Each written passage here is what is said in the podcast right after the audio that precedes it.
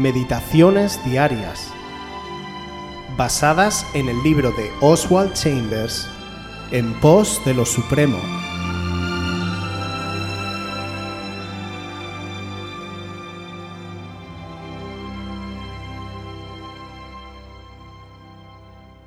La actitud de no inculpar. Mateo 5, del 23 al 24. Por tanto, si traes tu ofrenda al altar y allí te acuerdas de que tu hermano tiene algo contra ti, deja allí tu ofrenda delante del altar y anda, reconcíliate primero con tu hermano y entonces ven y presenta tu ofrenda. Este versículo dice, si traes tu ofrenda al altar y allí te acuerdas de que tu hermano tiene algo contra ti, no dice si desentierras algo gracias a tu distorsionada sensibilidad, sino si te acuerdas, es decir, si el Espíritu de Dios lo trae a tu mente consciente. Reconcíliate primero con tu hermano y entonces vuelve y presenta tu ofrenda. Nunca obstaculices la profunda sensibilidad del Espíritu de Dios en ti cuando te esté instruyendo hasta en el detalle más pequeño, el mandamiento de nuestro Señor es sencillo, reconcíliate primero. Él dice, regresa por donde viniste y ve por el camino que se te indicó mediante la convicción que recibiste en el altar.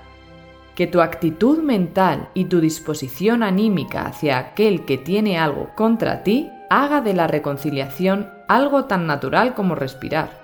Jesús no menciona a la otra persona, Él dice que tú debes ir no tiene que ver con tus derechos. El sello distintivo del creyente es que pueda echar a un lado sus propios derechos y obedecer al Señor Jesús. Y entonces vuelve y presenta tu ofrenda.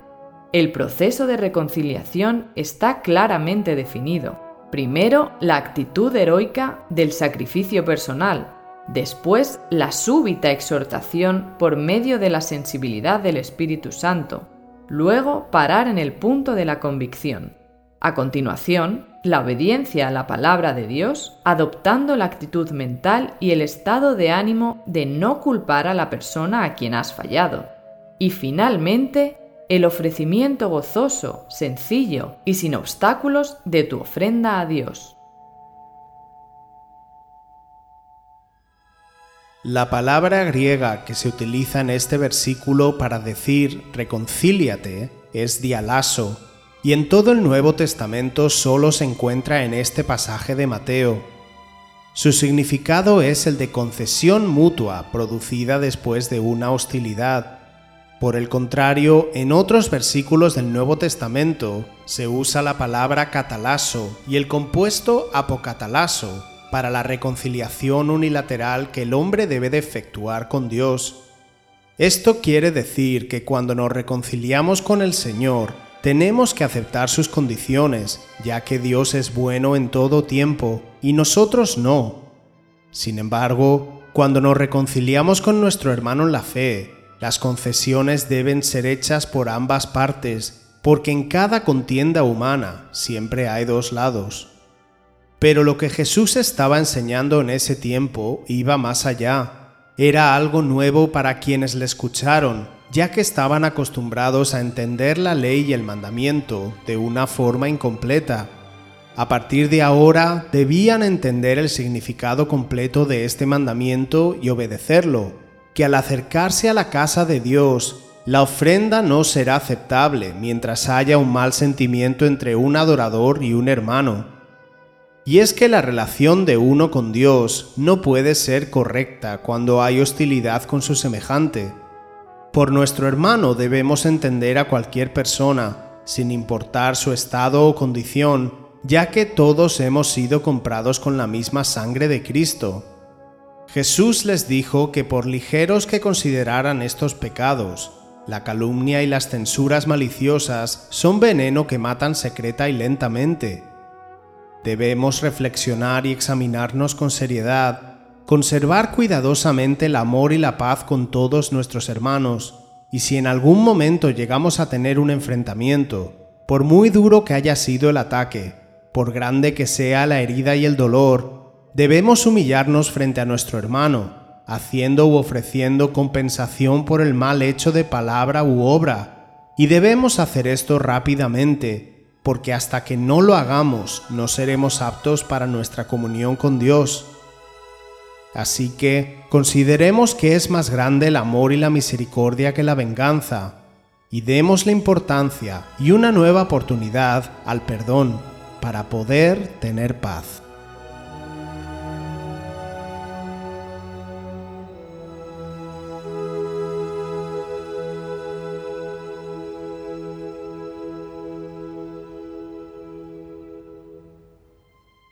Si quieres volver a escuchar este devocional o cualquier otra de nuestras emisiones anteriores, puedes visitar nuestro canal de YouTube buscándonos como Aviva Voz FM.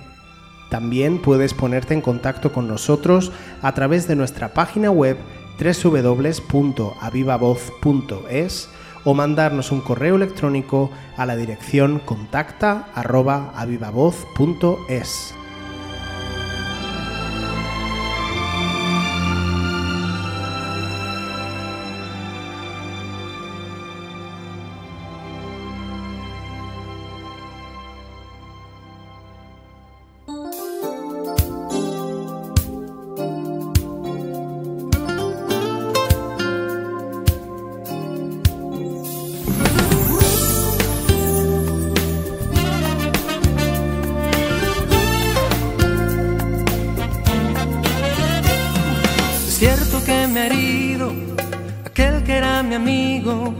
Es cierto que ha caído en lo más bajo. No sirven las excusas, los hechos le delatan y aún me está sangrando el corazón.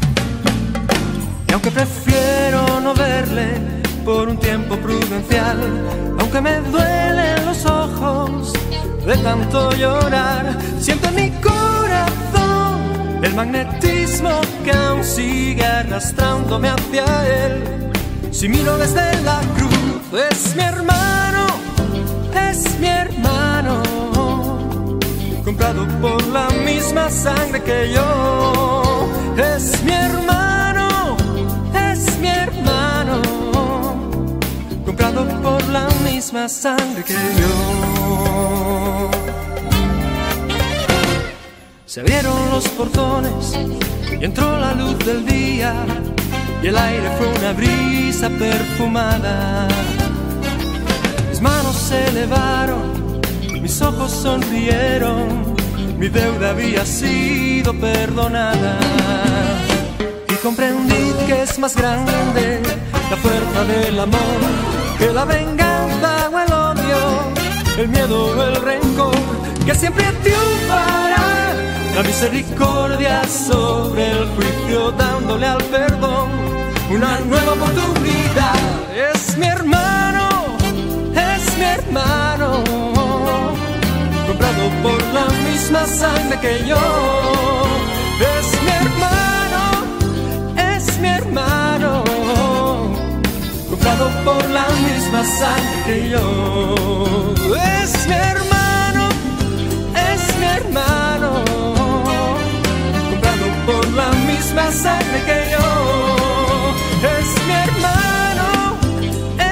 Hermano, comprado por la misma sangre que yo.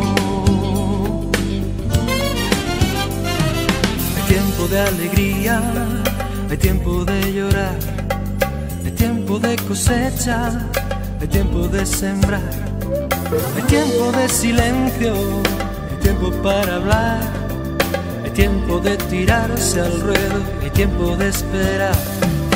Siempre habrá un momento idóneo, un tiempo, una ocasión para tender la mano y perdonar a mi ofensor.